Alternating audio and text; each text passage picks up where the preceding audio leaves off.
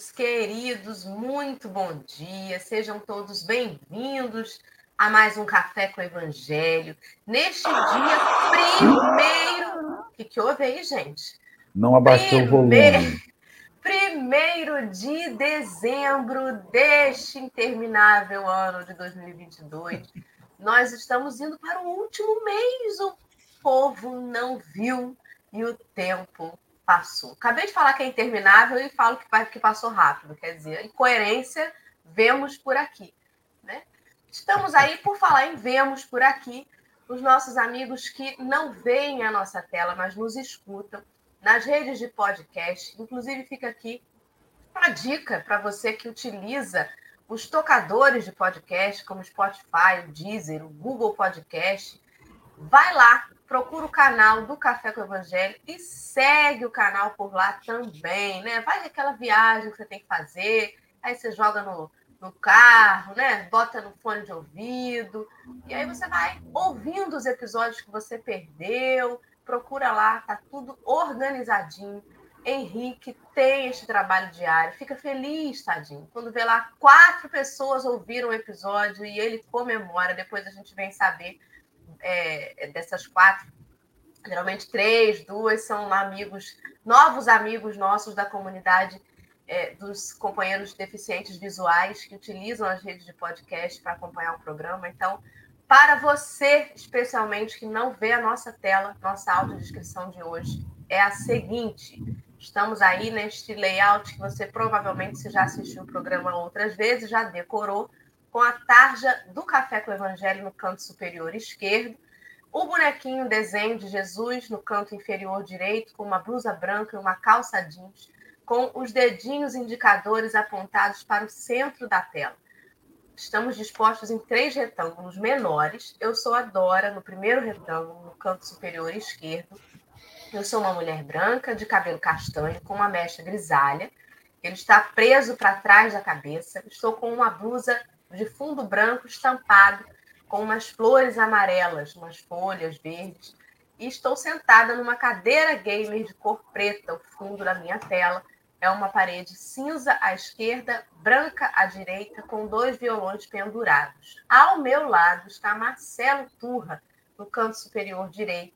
Marcelo é um homem branco, de cabelo bem curtinho, hoje parece que está mais curto ele tem aí uma cor castanha com alguns fios levemente grisalhos. Ele está com óculos de grau de aro redondo, barba e bigodes grisalhos, espessos, levemente espessos, uma blusa vermelha. O fundo da sua tela é uma parede branca com alguns quadros pendurados. E abaixo de nós, centralizado, está o retângulo do nosso convidado, que é o charado Marcelo, é o Marcelo Ornelas o Marcelo é um homem branco, ele está com o cabelo preso para trás, não sei se é comprido, mas está penteadinho para trás, uma cor castanha escura. Ele está com um headphone, um óculos de grau, de armação também redonda. Ele tem barbas e bigodes não tão espessos, né, na cor escura. Está com uma camisa preta e o fundo da sua tela é um quarto. A gente vê uma parede branca e um quadro lá atrás no fundo. Então, meus amigos queridos que chegaram hoje aí, o primeiro estreando o chat, né, o nosso, na nossa turma do fundão, Jorge Miyashiro, chegou às 5h46 da manhã. Os comentários dos nossos amigos aparecem sempre aqui no cantinho inferior da tela. Seguido da Maria das Graças, da Leime, da Dalvinha querida, Eva Maria e tantos outros amigos que formam aí o que a gente chama carinhosamente de turma do fundão. E antes de eu passar a palavra para Marcelo, que eu já estou me excedendo, só para ficar o convite aí aos companheiros que quiserem seguir na turma do fundão, que essa turma continua ao longo do dia, num grupo de WhatsApp. A Kátia Maria, esta companheira cujo comentário aparece na tela agora, é a principal responsável por organizar a lista de prece desse grupo, que acontece todos os dias, 18 horas, né? Auxiliada pela Suênia, pelo Eduardo Ladeira. E geralmente um ou outro vai lá e ajuda. A gente organiza a planilha, está fora da, da ordem de alfabética, sempre vai alguém lá e arruma. E diariamente a gente se encontra aqui de manhã e também lá para fazer a nossa prece em grupo. Então, Marcelo querido, seja bem-vindo. Muito obrigado, bom dia, bom dia a todos. Não, mas não é, é, você, não, é o outro Marcelo. Ah! Bom dia, Marcelo. Que Marcelo está falando? Bom dia. Olha, gente, eu estava aqui com o meu celular com o volume aumentado, porque quando começa o programa, a gente vai lá no Facebook, compartilha nos grupos, convida os amigos. Já somos aí 50 pessoas online, sete, seis da manhã. Daqui a pouquinho a gente vai subindo até chegar mais ou menos naquele cento de pessoas, a chegarmos a uma centúria, e aí somos, somos os centuriões da manhã. Olha, eu fazendo uma viagem aqui histórica. Então, vamos compartilhar, vamos chamar os os amigos para vir somar-se, a fim de que a gente possa fazer algumas reflexões. É sempre útil alguém, é leve, essa hora da manhã que a gente está. A cabeça ainda está leve, ainda está vazia, ainda não está cheia de coisas para se resolver. Fim do dia a gente está exausto. Então vamos compartilhando e lembrando aos companheiros a descoberta que a gente fez, tem que lembrar sempre. Se você estiver no Facebook, clicar sobre o link que tem a mensagem, você será levado para a Bíblia do Caminho enquanto seu vídeo está aberto e você vai conseguir acompanhar o texto em tempo real. Então, agora eu já não posso mais falar, porque a obra aqui do lado de casa já começou, o martelete já está socando ali, e isso também é de Deus, né? não só a chuva que cai sobre a gente. Marcelo Bom, um, um, um dia excelente para a gente, uma alegria te receber aqui. Apresente-se aí para os nossos irmãos que estão chegando nessa hora. Muito bom dia, obrigado. Viu? Hoje vai ser difícil, você tem que especificar qual Marcelo é, né? Estamos aqui com uma dupla de Marcelos aqui hoje. Gente, é um prazer enorme estar aqui com vocês, agradeço demais o convite.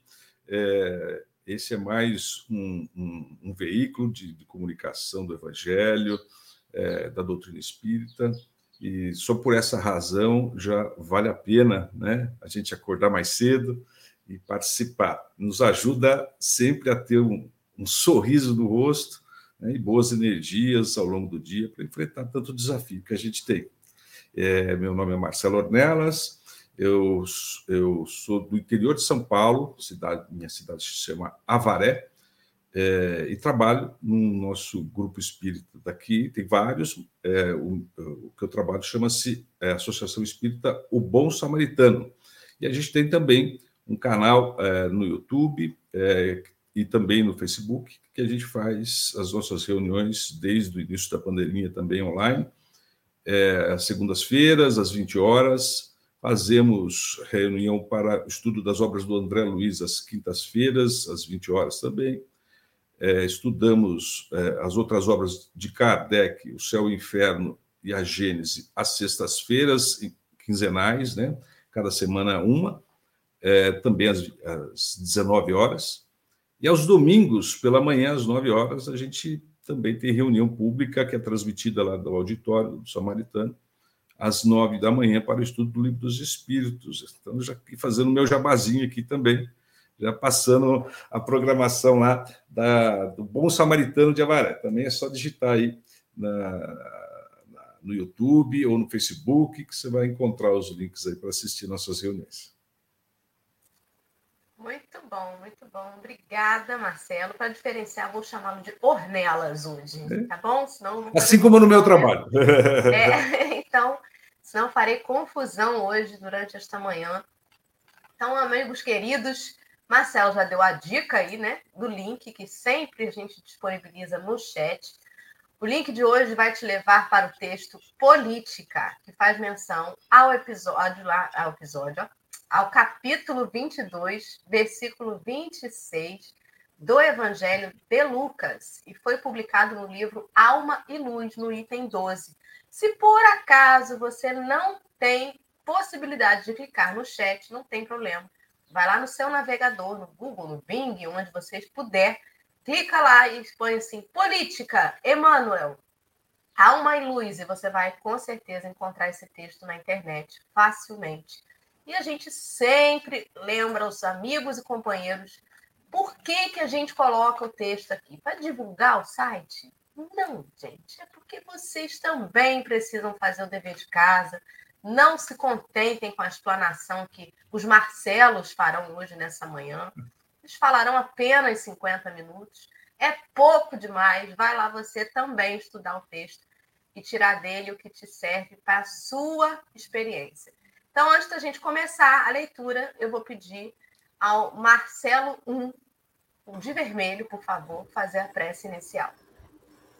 Vamos agradecer esse momento aqui reunidos em nome de Jesus, com os companheiros de caminhada. Senhor, nós te agradecemos a oportunidade de estarmos juntos para discutirmos o pensamento de Emanuel sobre o Evangelho de Jesus. E hoje, Senhor, em particular, vamos conversar sobre um tema tão nevrálgico, a política.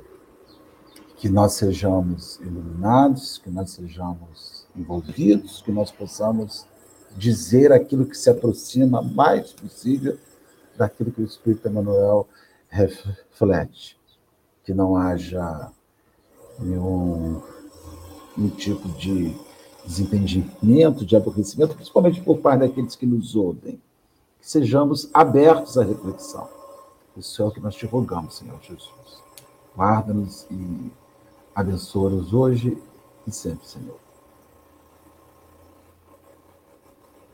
Muito bem. Graças a Deus. Vamos lá. Agora a gente está com o texto na tela. Estamos empilhados à esquerda, por ordem Dora, Marcelo e Ornelas. E no centro temos aí uma tela preta, cujas letras do texto aparecem em cor branca. Quando terminar a leitura, a gente vai voltar para a configuração anterior. Fique à vontade, querido amigo. Pode começar. O querido amigo agora é o Ornelas. Isso. E você vê que eu sou inimigo, né, Marcelo? Você vê, né? Querido irmão, Marcelo Vermelho.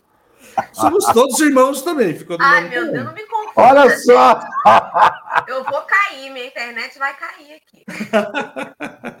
Brincadeira, gente. Olha, o sujeito chega, é, mal chega na, na casa espírita e já acha que está em casa, né? Já, já vai para a janelinha. Já fica falando alto, tudo, né? Vamos lá, brincadeira. Pessoal, então vou, vou iniciar o texto, é, a leitura desse, dessa passagem muito interessante, é, que é uma frase curtinha, olha só, está né? Tá lá em Lucas capítulo 22, versículo 26. Jesus disse assim: E quem governa seja como quem serve. E agora vem uma explicação do nosso querido Emmanuel. O Evangelho apresenta igualmente a mais elevada fórmula de vida político-administrativa aos povos da Terra. Quem afirma que semelhantes serviços não se compadecem com os labores do mestre, não penetrou ainda toda a verdade de suas lições divinas. A magna questão é encontrar o elemento humano disposto à execução do sublime princípio. Os ideais democráticos do mundo não deveriam senão do próprio ensinamento do Senhor. Não derivaram senão do próprio ensinamento do Senhor. Poderá encontrar algum sociólogo do planeta plataforma superior além da gloriosa síntese que reclama do governante, as legítimas qualidades do servidor fiel? As revoluções que custaram tanto sangue não foram senão uma ânsia de obtenção da fórmula sagrada na realidade política das nações. Nem por isso, entretanto, deixaram de ser movimentos criminosos e desleais, como infiéis e perversos têm sido os falsos políticos na atuação do governo comum. O ensinamento de Jesus, neste particular, ainda está acima da compreensão vulgar das criaturas. Quase todos os homens se atiram à conquista dos postos de autoridade e evidência, mas geralmente se encontram excessivamente interessados com as suas próprias vantagens no imediatismo do mundo. Ignoram que o Cristo aí conta com eles. Não como quem governa tirânica ou arbitrariamente, mas como quem serve com alegria. não como quem administra a golpes de força, mas como quem obedece ao esquema divino, junto dos seres e coisas da vida. Jesus é o supremo governador da terra e, ao mesmo tempo, o supremo servidor das criaturas humanas. Emmanuel. Muito que bem. Agora é, o Ornelas vai começar as suas reflexões sobre o tema.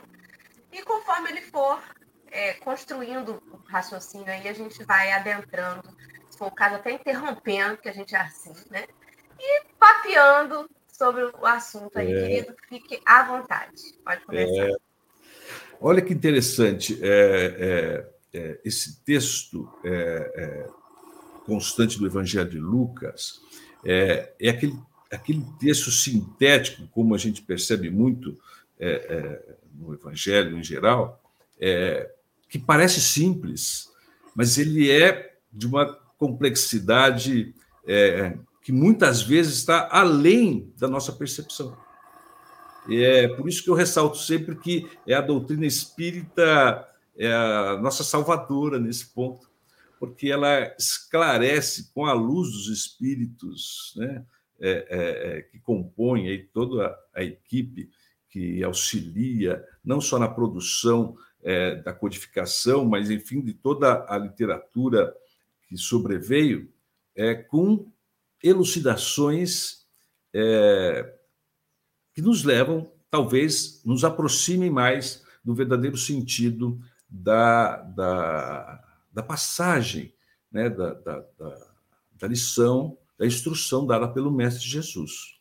É, o fato é que, é, aqui, mais uma vez, ele, além de dizer, né, porque ele exemplificou tudo isso ao longo de sua passagem por aqui, né, para que nós percebêssemos, é, ele nos ensina que aquele que está na direção, aquele que está no comando, é aquele que deve exemplificar, né? aquele que deve dar o exemplo, aquele que deve nos, talvez, é, mostrar como se faz. Né? Jesus, mais do que ninguém, é, ele não só fez o blá blá blá, como a gente diz aqui, né? Ele não só falou, ele não deu liçãozinha de moral para ninguém.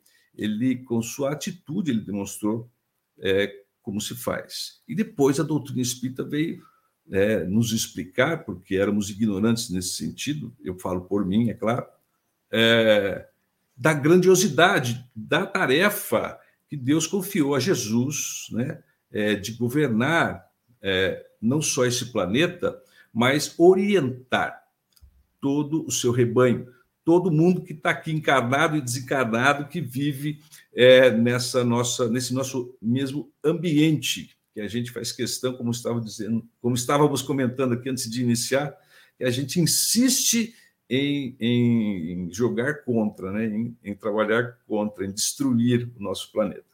Mas eu acho que o principal sentido é esse é, de demonstrar que o comportamento do líder, o comportamento de quem governa, o comportamento de quem é, administra, deve ser um comportamento, acima de tudo, amoroso, deve ser preocupado com é, o bem-estar, com a, com a, com a possivelmente né, com o progresso, com a felicidade daqueles que estão sob a sua tutela. Né? Então, essa é, é talvez, na minha opinião, gente, é, seja o âmago dessa é, passagem.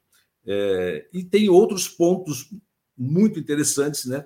E o momento que nós vivemos, eu não sei se vocês concordam comigo, eu não sei se há como, como pensar diferente. O momento que nós vivemos no Brasil, é, ainda bem que essa nossa reunião sobre esse tema veio agora, né? Se, talvez se viesse alguns, algumas semanas atrás aí, é, eles iam dar um jeito de jogar pedra no seu canal, né? Então, eu não sei como se faz isso, mas enfim, deve ter um jeito simbólico de se fazer isso. Hoje eles fritam a pessoa, né? É, esqueci a, a, expressão que se usa de haters, né? Essas coisas. Porque... Cancelamento. Cancelamento, é isso aí. É, e olha que expressão interessante. É, e aí, e aí é, é vocês, com sabedoria aí na programação, escolheram é, esse momento seguinte, né? Onde aparentemente as coisas é, começaram a, a, ganhar um contorno de normalidade, ainda não, mas começaram a ter, ganhar esse contorno de normalidade, e que, o que torna possível, talvez, a gente retomar aí, a, a, a gente, como população brasileira, né, retomar aí o, o, o bom senso, né, deixando as paixões é, é, onde elas devem ficar, né, retomando o bom senso e a disposição para, dessa vez, é, encarar o, o, semelhante como um irmão, porque nós andamos nos esquecendo disso nesses, nesses últimos tempos, né? E a, e a, e a história, a história recente nossa está aí para demonstrar esse problema enorme que a gente é, criou para a gente mesmo. Porque a gente confunde né? É, a, a, o que é política, é, qual a importância da política, é, é, o que se faz pela política, e, e a gente, às vezes, é, é, na nossa pobreza linguística, a gente faz derivações da expressão, como partido político, por exemplo, ou ciência política, e por aí vai, e a gente vai confundindo, jogando todas as coisas do mesmo balaio, né? E, e aí a gente acaba extraindo aí, é, talvez, é, pensamentos equivocados sobre o verdadeiro sentido da expressão política, que é algo não apenas importante, mas é algo indissociável da nossa condição humana. Nós não conseguimos viver sem política, mas na sua expressão original, né? Claro, não no sentido que as pessoas tomaram atualmente. É, é, nós aqui no país vivemos é, um problema tão grande com, com essas paixões é, que criou-se até mesmo ditado, né? Todo mundo conhece, ó, em matéria de futebol, política e religião não se discute, né? Não sei qual é é, realmente é, o sentido né, de, é, é, de, quem elaborou essa frase. Né? Talvez tenha até tido é, razão no momento para conter ânimos, talvez, alguma coisa assim, dependendo do ambiente que se, se, se encontra. O fato é que nesses três conceitos em, no qual a política está tá, incluída, nós percebemos que se trata de paixões, né? Paixão, aquela, aquele sentimento, vamos dizer assim, para falar bonito da, da, da, coitada da paixão, é aquele amor exagerado, incontido, inconsequente, né? É, a gente, quando está apaixonado, não consegue raciocinar direito. Então, talvez a gente seja movido é, é, por, por é, instintos ainda né, é, nossos nessas horas, a gente se deixa levar por paixões quando é, o que o Espiritismo é, e toda, todo o Evangelho, toda a mensagem de Jesus nos convida é justamente ao contrário, para haver uma contenção desses nossos instintos, que são protetores na essência, mas que nós temos a inteligência a ser desenvolvida, é, é, que nos permite é, um desenvolvimento a ponto de gradualmente nós darmos mais importância a nossa condição intelectual e moral do que as paixões. Deixa, aliás, do que os instintos, perdão. Os instintos a gente pode deixar para os momentos em que ele se faz necessário, né, para a nossa proteção. E a intelectualidade e a moralidade sejam os nossos desafios, né, ao longo da nossa, das nossas sucessivas experiências terrenas. É, e aí a gente tem essa dificuldade toda de compreender é, é, é, o sentido da expressão política. Eu não sei o que vocês imaginam a respeito, vocês que nos ouvem, é, e acho muito legal participar e me interromper. Eu Vou te costumo... interromper, então. Então vai. Vou vai pegar deixa. Vamos lá. É, foi muito interessante essa, essa abertura em que você coloca isso, né? Porque tem gente que foge desse assunto, né? Que, que que realmente pega esse jargão de que não se discute e acha que é aquela, aquele elefante branco. Está ali e ninguém pode falar sobre isso, né? É uma expressão também que se usa, né? Do elefante na sala. Está tá ali o um negócio enorme, gritando, e a gente tem que fingir que não está acontecendo.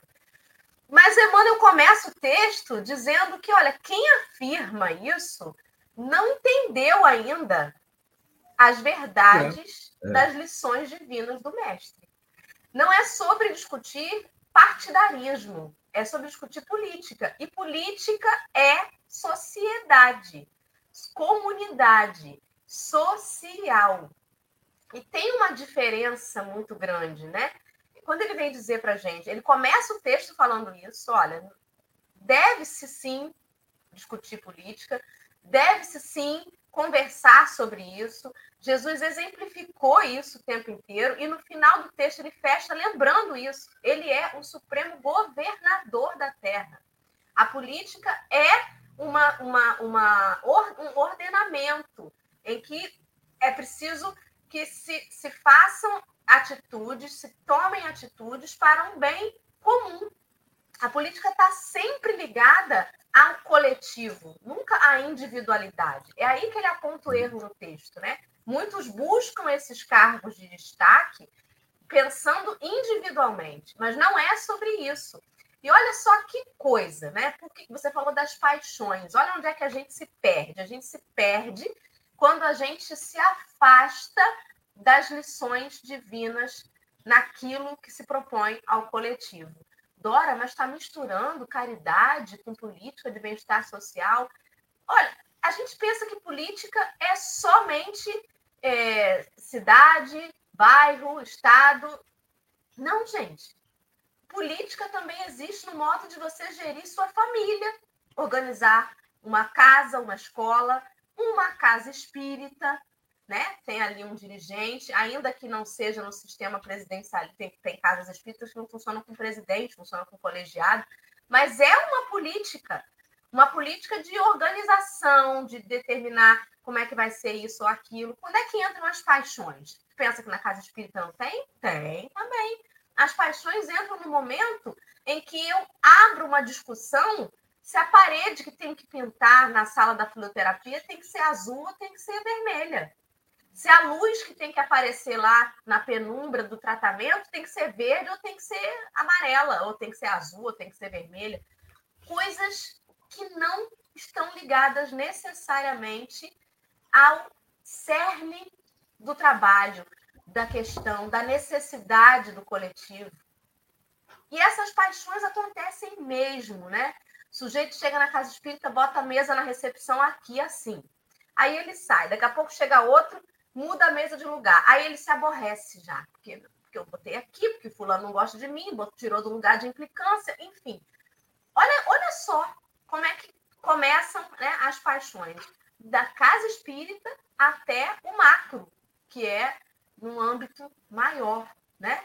Agora, o que é se discutir uma política dentro de uma comunidade espírita, dentro de uma comunidade que está ali tentando fazer um trabalho social. É discutir as formas de fazer acontecer um trabalho social, discutir é, o tipo de auxílio que vai ser realizado.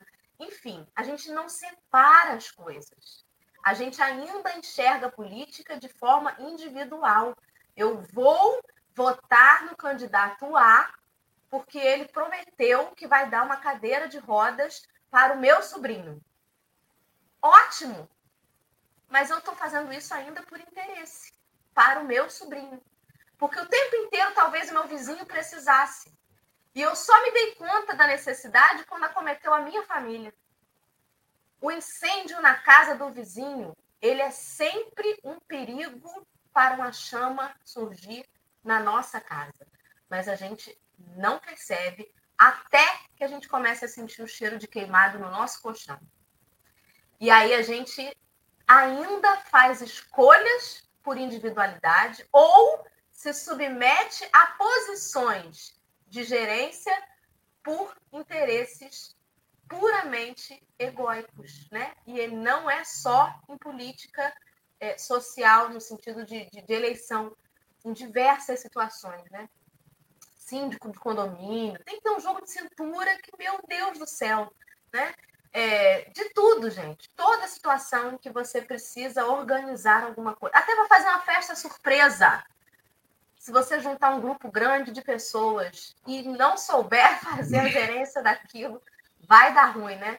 Um vai brigar porque queria a bola de uma cor, a outra de outra, enfim. Marcelo Turra, dessa vez. Comente. Olha, estava antes de iniciar lendo um pouquinho, cinco e meia da manhã, sobre a política. Política é a arte de governar, né? é, é a arte de, fazer um governo. A, que, a questão mais complexa que eu vejo é que nós queremos uniformizar pessoas. o bom político ele unifica pessoas. O que é unificação de pessoas? É lidar com as diferenças, é aprender a lidar com a diferença.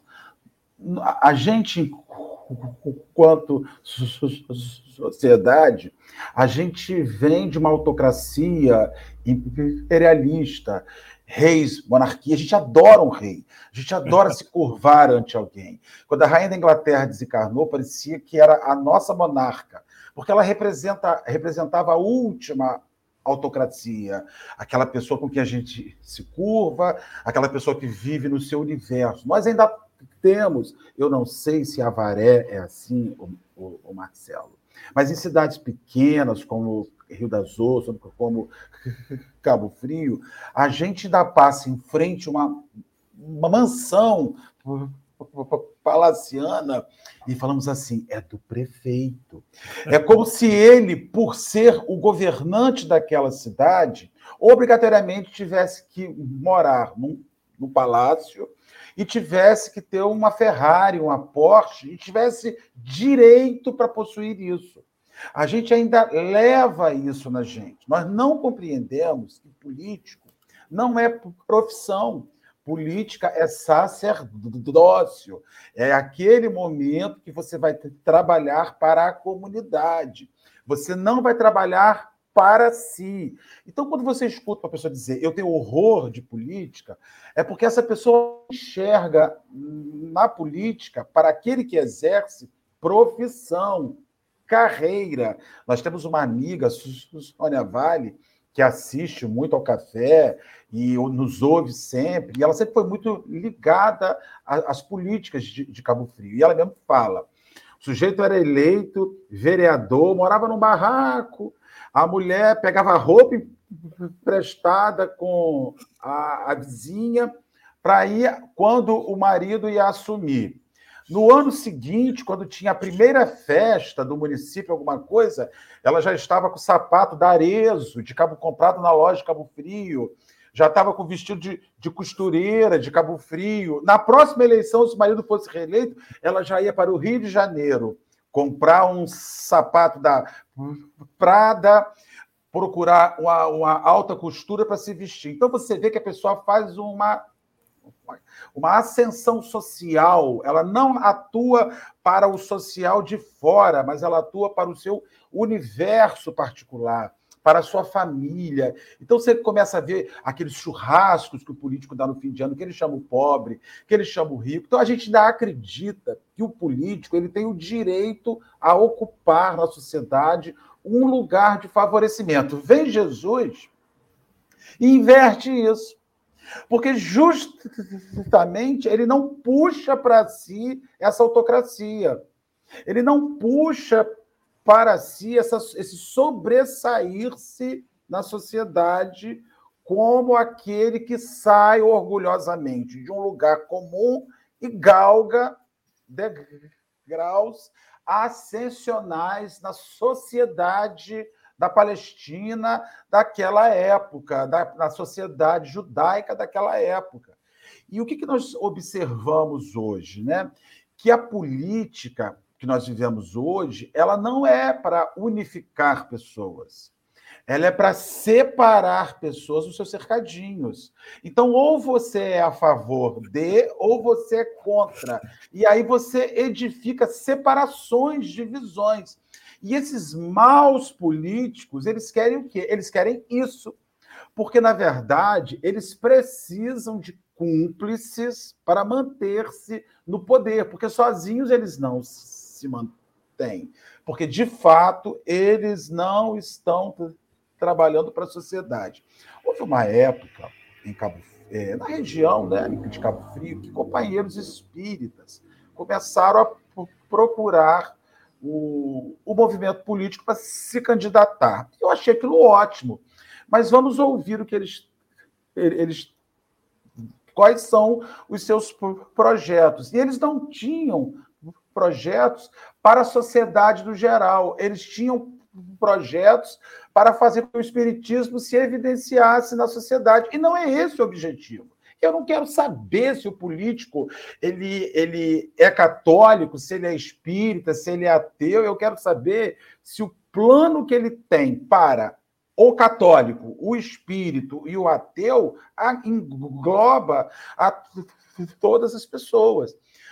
O Cristo é muito legal, porque ao mesmo tempo que ele vivia repleto de miseráveis em volta, ele se abria a Nicodemos. Ele ia jantar na casa de Zaqueu. Ele acolhia a prostituta. Ele estava com todas as classes, porque ele era um unificador, ele não era um uniformizador. Olha, para me seguir, tem que passar fome. Né? Não, não era isso. Então, o que, que a gente percebe hoje? Que é assustador demais. As pessoas se dividindo em títulos partidários e políticos e sinalizando exatamente. E o pior, vou até baixar a cabeça aqui, Marcelo, para eu encerrar a minha fala. Fazem isso em nome de Jesus. Eles dizem que Jesus veio para te colocar de um lado. E eles não conhecem nada de Jesus. Porque justamente Jesus veio para reunir as pessoas. Se uma pessoa, em nome de Jesus, dissocia pessoas, ela já falha na sua ideia original. Quando Emmanuel nos, nos leva a esse raciocínio, ele diz assim: olha, ele fez política a vida inteira. Por que, que ele fez política? Porque ele trabalhou para a sociedade. E ele não separou a sociedade em segmentos, ele não segmentou a sociedade.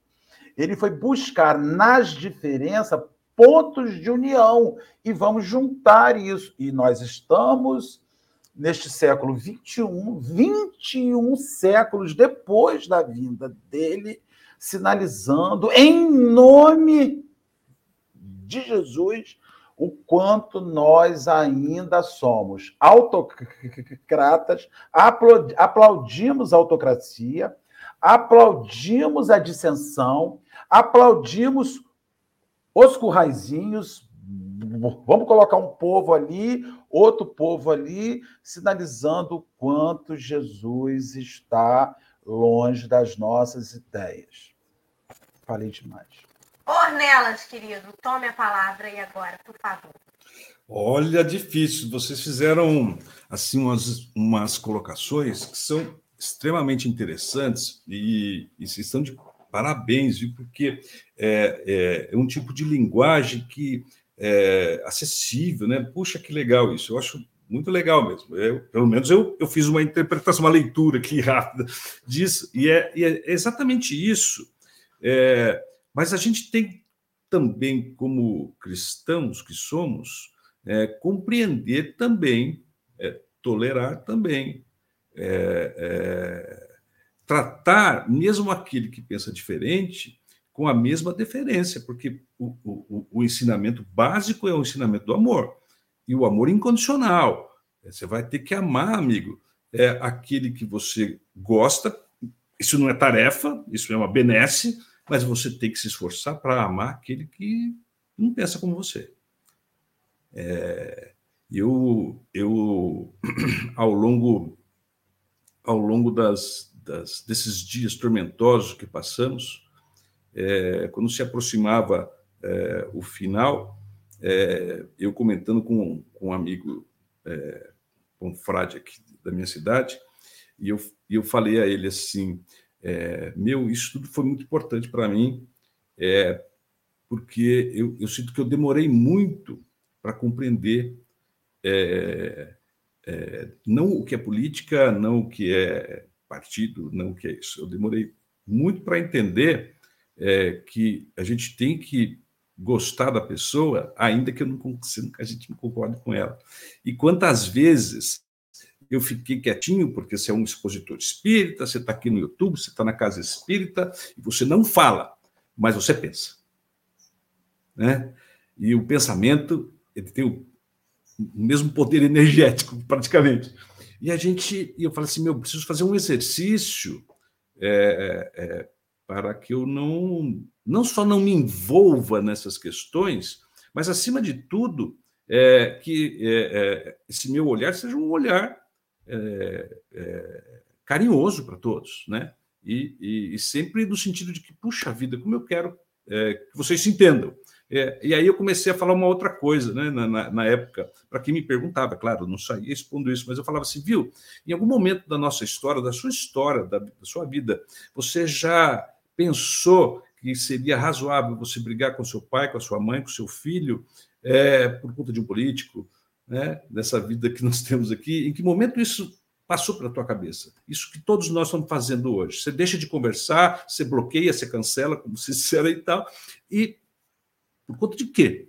Né? Qual é o sentido disso tudo? Reflita, se você conseguir. Eu também estou tentando chegar a alguma conclusão. O fato é que as nossas construções é, históricas sobre esse desenvolvimento da vida coletiva é, é, é, é uma, também um, um, uma síntese da nossa evolução no sentido de que é tentativa e erro. Então, em momentos nós acertamos, em outros momentos nós é, nos equivocamos. Né? Mas fomos construindo aí um ideal é, do que a gente acha possível de viver aqui no nosso lugar, no país. Isso não, não se reflete absolutamente no globo todo, mas é, esse pensamento de que a gente tem que viver num estado que a gente chama democrático, ou seja, numa comunidade onde todos são, é, é, pelo menos do ponto de vista jurídico, né, iguais e com os mesmos direitos e tudo mais, e a gente luta por esses reconhecimentos. Mas na prática, a gente gosta muito de fazer a nossa é, opinião prevalecer.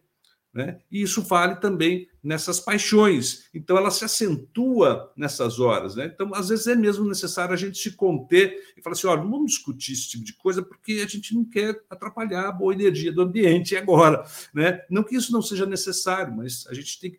Talvez a gente ainda não esteja munido é, é, de características é, é, não só intelectuais, mas, sobretudo, é, é, evolutivas, para encarar esse tipo de assunto sem paixão, sem revolta, sem querer exercer um certo é, domínio sobre o próximo. Às vezes a gente julga o próximo porque ele tem um pensamento e como ele não estudou como a pessoa estudou, aí ah, você não sabe nada, você não entende nada, você nunca leu um livro, coisas assim, a gente fica falando e a gente vai se distanciando, vai impondo barreiras, é, é, e nada disso é saudável. O fato é que, é, é do ponto de vista é, é, da gramática mesmo, política significa o ato, como você disse, a arte, né, a ciência de governar. Né? E, a, e a, e a governança se faz com, com, aquilo, com aquela bagagem que você tem, que você espera pôr em prática. E, e, a gente se esquece que somos todos, todos nós, pessoas altamente endividadas com a nossa própria história. Nós somos pessoas com muito pouco avanço moral, né, o que seria fundamental para uma boa sociedade. É, algum avanço intelectual, mas uma intelectualidade que a gente é, se apega a ela não para compartilhar, mas para se sobrepor aos outros. Né? a gente ainda tem um viés extremamente materialista, uma visão é, muito terrena da vida. Né? A gente pensa muito pouco na vida, é, na vida como um todo, na vida de espírito, né? num, progresso eterno. Então, como a gente limita os nossos pensamentos, essa nossa ignorância, essa nossa dificuldade moral de compreender, é, e a gente vai rotulando e vai estabelecendo. Tanto é que a gente chegou ao ponto de discutir essa arte de governar, né? É, os dilemas são tão grandes, as diferenças são tão grandes que a gente criou um sistema em que você, ao invés de somar pessoas, a gente divide, como vocês disseram. Mas olha o nome, isso é jurídico e está na Constituição. É partido. O que é partido? É dividido. Então, quando você é, é, é, se agrega ou cria um partido, significa que, olha, eu estou me colocando na minha, no meu cercadinho, como você disse, eu estou colocando e trazendo para mim aqueles que eu convenço, né, na minha bolha, como outros dizem, ou né, dentro dos meus ideais, do que eu acho que seja interessante. É, e dentro disso, pelo menos no campo é, aqui para os leigos, a gente é, vira um time de futebol mesmo. Né? Sou eu contra vocês e a minha ideia é que vale. Com relação à, atividade propriamente dita desenvolvida por aqueles que nós escolhemos é, nos representar, de novo a gente não pode esquecer que são pessoas como nós. Eu digo sempre, político não veio de Marte, ele não é um ET, cara, ele é um ser humano como você, com bagagem é, evolutiva muito próxima à sua. Será que nós faríamos diferente se estivéssemos lá? Agora, é, professor Mário Sérgio Cortella, se me desculpe, que só dá um, um, um, um passo para fora aqui e fala. Ele, ele, dizia uma frase assim: ó, uma coisa é você dizer assim, ó, eu no seu lugar, Marcelo, faria tal coisa. Né? Ou então eu digo, Dora, se eu fosse você, eu faria tal coisa. Né? Então, se eu tivesse lá em Brasília, se eu tivesse na prefeitura, se eu tivesse no governo, eu faria tal coisa. Ou se eu fosse o governador, ou se eu fosse o prefeito, ou se eu fosse o presidente, eu faria tal coisa. Bom, é, isso é interessante porque ele dizia assim: ó, se, se eu fosse a Dora, eu ia agir exatamente como a Dora age, porque eu sou a Dora. Então, eu não faria diferente do que ela está fazendo. Não, não, vale a frase. Né? Agora, se eu, no seu lugar, né, é lógico que eu estou levando a minha bagagem evolutiva, o meu modo de pensar, que é diferente do seu. E não pode ser igual. Porque a sua experiência é uma, a minha é outra. Né? Embora a gente seja contemporâneo de encarnação aqui, a gente tem cada um a sua bagagem. Talvez esse seja o nosso primeiro encontro, né? ou não. Né? Então a gente não tem essas recordações. É, o fato é que a gente tem que compreender que essas pessoas, quando ocupam essas posições é, é, de responsabilidade, né, que o Emmanuel chama de político administrativo, ou seja, não só de desenhar aquilo que você pretende é, que seja o futuro do seu da sua comunidade, mas é, é, trabalhar dia a dia para que isso aconteça. Né? Isso é administrar. É, a gente se esquece que tem falhas. A gente tem uma, uma bagagem é, extremamente é, dolorosa dentro de nós, marcada é, não só pelo desconhecimento, mas pela, pelo materialismo, pelo instinto de sobrevivência. E isso vem ao longo dos nossos dos séculos de, de, de existência nossa, é, marcado pela opressão, por exemplo, do sentimento de que tem um poder que vem lá de cima que te oprime, sempre né, te coloca abaixo, ninguém te ouve, ninguém te faz, você não consegue melhorar a tua vida, você vive uma vida de sofrimento e os seus descendentes também vão na mesma trilha. E aí você chega num lugar que você, rapaz do céu, agora estou tendo uma vida mais confortável. Será que não é legítimo você querer ter uma vida mais confortável? Né? Desde que aquele recurso que você esteja é, é, seja algo lícito, né, decorrente da posição que você ocupa, é, do ponto de vista material, pode comprar o seu sapato da Arezzo, né, eu penso, entendeu? Não tem problema nenhum. É, a questão não é o sapato da Arezzo, é como você se comporta vestindo o sapato da Arezzo. A questão é em quem você pisa com esse sapato. É, não, é. Você pisa em alguém, né? Você, é, e a fonte do recurso do sapato, do dinheiro do é, sapato então, é, então, se o recurso é lícito, é isso que eu estava dizendo. Oh, se o modo é lícito, é, é, é, é muito bom. É, você ter um, um, conforto melhor. Não, não, tenho nada contra isso. E nem a doutrina espírita tem. A, questão, a questão é, como eu passo a me sentir quando eu visto esse, esse, essa roupa, quando eu visto esse sapato e quando eu visto esse cargo, essa posição. O, o Marcelo, é, é. você me permite só fazer uma consideração? Vamos lá, vamos lá. Eu, outro dia, tava, estávamos na nossa instituição e a, antes eu ia fazer uma preleção e antes de iniciar, a dirigente da casa falou sobre a cesta básica do fim de ano, que é melhorzinha. Então tem uma goiabada, uma caixa de, de bombom. E eu, da assistência, com a boca sempre muito grande, falei, gente, e um quilo de lombo de bacalhau também. Aí foi uma gargalhada no centro. Aí eu me levantei para começar a preleção, fui falar, inclusive, sobre um tema que tínhamos abordado aqui, Lázaro e o Rico, e disse: a gente ainda ri quando, em sociedade, nós entendemos que um quilo de lombo de bacalhau é para o nicho, não é para todos. A gente ainda associa, né? Tipo assim, você compra um quilo de bife de conta filé.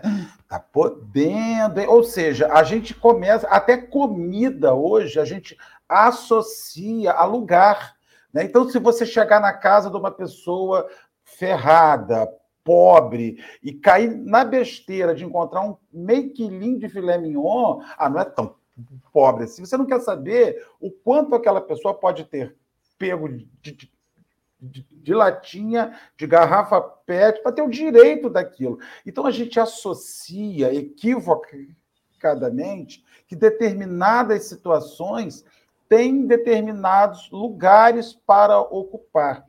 Quando a gente fala em, em política, como é que eu vou escolher, então, um político? Né? E uma das hum, coisas que eu, que eu me lembro há muitos anos, há muitos anos mesmo, porque eu já sou uma pessoa 50. Ana, numa época de uma, de uma eleição para o governo do Estado do Rio de Janeiro, que o Estado do Rio de Janeiro é um Estado privilegiado, né? Tem cinco ex-governadores na cadeia. Então, assim, é um Estado que te orienta como você não eleger. Né? Então, a, um, a, filha de um determinado governante era dependente química, usuária de drogas, foi ao noticiário e falou uma coisa: não votem no meu pai. Porque um homem que não sabe administrar, fazer política dentro de casa, como conseguirá administrar um governo? Eu guardei aquilo para a vida. Então, quando você, você fala assim: como é que eu elejo uma pessoa? Olhe como ele se comporta ante ele mesmo. Olha como ele gerencia o seu lar. Olhe como ele gerencia o seu negócio, a sua empresa, se ele é humanista com a sua família, se ele é humanista no seu negócio.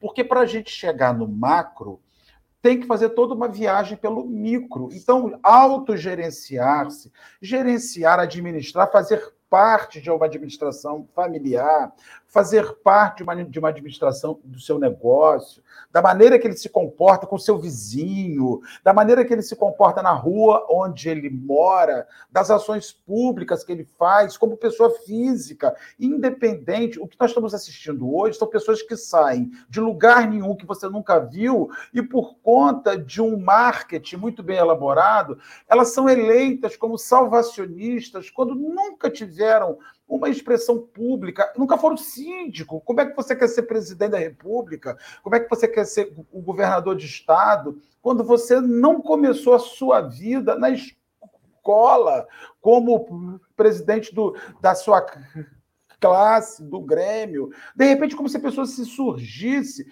porque você é legal, Marcelo. Você tem uma, é. uma voz boa, você tem uma boa aparência, eu acho que nós podemos trabalhar isso em você. E isso é, é uma questão que me chama muito. E aí você vê que a política ela é construída. Não é um ato de mágica que você saca uma pessoa, ó, esse aqui veio para salvar a gente. Pum. E achamos, que legal. Não é, é o histórico. E essas foram Dora, minhas considerações finais, que o nosso horário já está então, voando. Antes de eu E já somos Ornelas, 108 companheiros online aqui ouvindo essa conversa. Antes de eu passar para Ornelas, para ele terminar aí nosso estudo, eu vou pegar o gancho do que Marcelo falou com o que Kátia Maria falou, vou juntar tudo, que ela falou o seguinte a gente tem que internalizar a política em nós mesmos, que sem esse entendimento fica difícil entender a política coletivamente. O que, que significa isso? Pode ter gente que está ouvindo agora e está dizendo assim: não tenho nada com isso, não sou político, nunca vou me candidatar. Se quer saber, anulo até todos os meus votos, vou lá e voto branco, não quero nem saber quem ganhou, quem perdeu.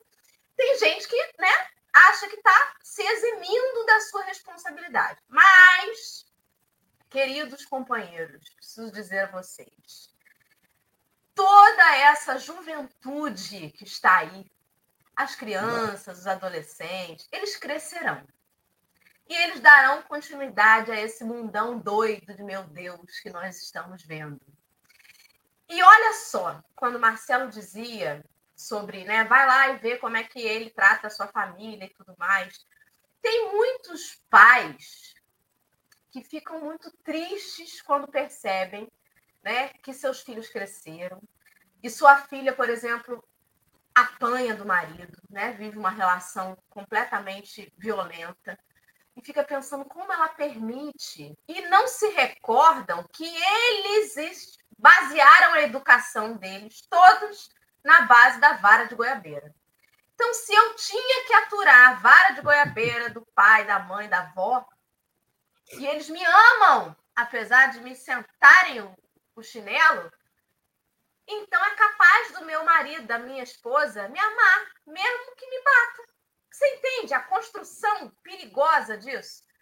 Então, se você acha que não tem nada a ver com política, presta atenção no exemplo que você está dando para aquele teu aluno, para aquele teu sobrinho, para aquele adolescente que mora do teu lado, que pode estar tá vendo de repente você dando a volta em alguém, você tratando mal o seu empregado, você diz com descaso completo com o lixo da rua, né? Não amarra nem a sacola direito, joga o lixo de qualquer maneira. Os cachorros vêm, né, coitados com fome, pegam sua sacola aberta, fazem uma sujeira danada, você finge que não é nem com você. Que exemplos você está dando de cuidado com a sociedade e que essas crianças, você pensa que não, mas eles estão observando a gente. E aí você pensa, ou ele cresce e se torna alguém que vai fazer um governo baseado nos meus exemplos, porcos, horríveis, ou pior, ele vai ser alguém que vai crescer e vai aceitar quem governe a vida deles assim.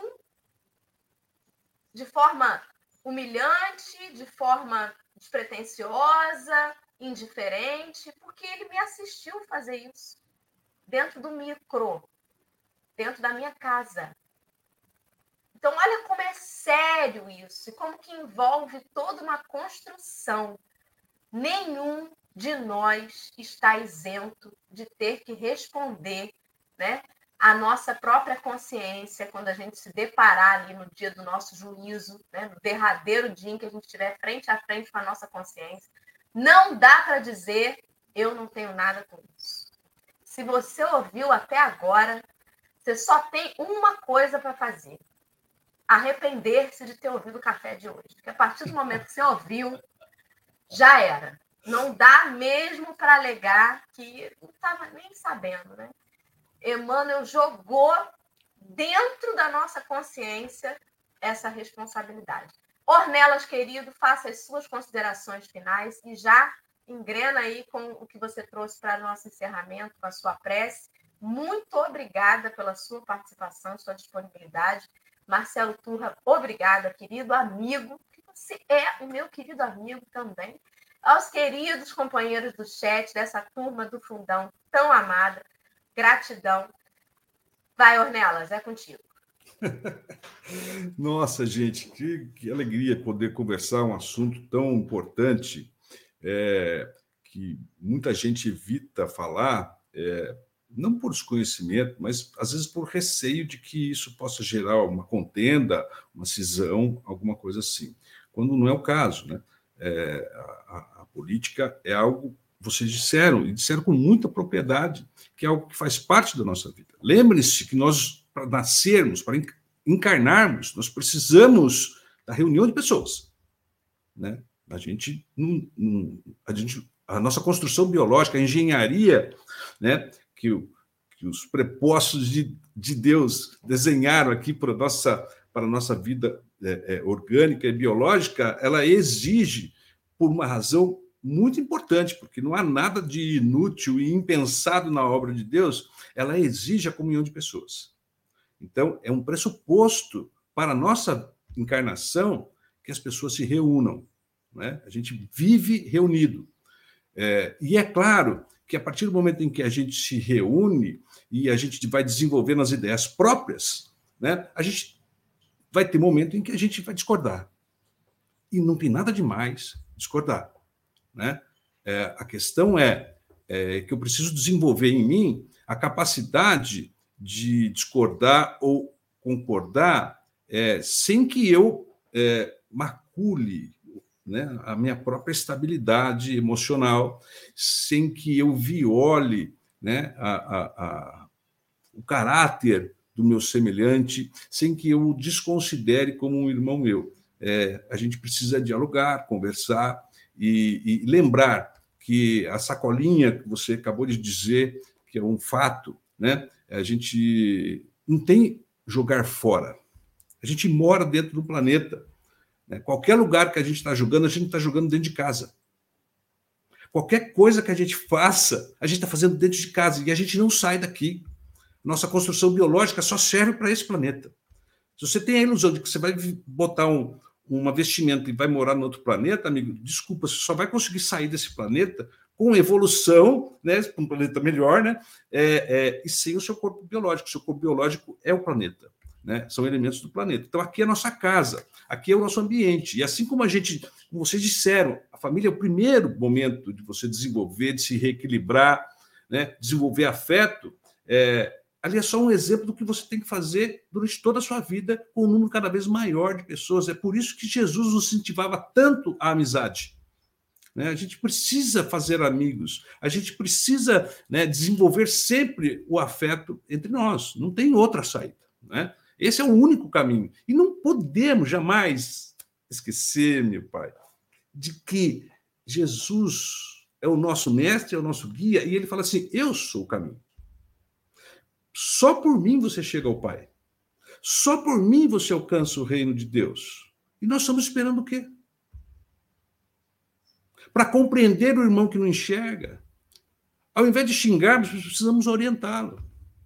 Ao invés de a gente fazer um olhar de crítica, a gente tem que fazer um olhar de bondade, de compaixão, seja para quem for, porque nós estamos na mesma casa, somos a mesma família e só há um caminho para a gente progredir. É o caminho da paz, é o caminho do amor ao próximo. E a forma mais incrível de se expressar esse amor é a caridade, o que Jesus unicamente né, é, é, deixou claro. Ele reduziu todo aquele conceito de, de vida é, é, é, é, próspera que havia até então na sociedade para praticamente um verbo só. Então, tem um verbo que Jesus quer que a gente pratique, é o verbo amor. Então, se a gente vai amar, a gente vai amar quem gosta de política, quem não gosta de política, quem concorda com política, quem não concorda com política, quem entende política, quem não entende de política, quem se vale dela para explorar o próximo, a gente tem que amar também. Aquele que pega o recurso indevido e usa para fins particulares, a gente vai amar também. E sempre pedir né, que Deus né, é, é, é, é, dê a oportunidade, que essa pessoa consiga vislumbrar a oportunidade né, de mudar. A gente não pode esquecer que dentro da, do núcleo duro, como a gente pode dizer, né, das pessoas que viviam em torno de Jesus, não havia nenhum espírito perfeito. Vocês esqueceram do nosso querido Judas? E Jesus, você acha que não sabia como era o caráter de Judas? Você acha que Jesus não sabia o quanto era possível ele falhar? E ele desistiu de Judas. E ele xingou Judas, por acaso. E ele falou: Judas, seu esquerdista, Judas, seu né, bolsominion, sei lá o quê. Não, ele não falou nada disso para Judas. Ao contrário, quando ele estava lá na cruz,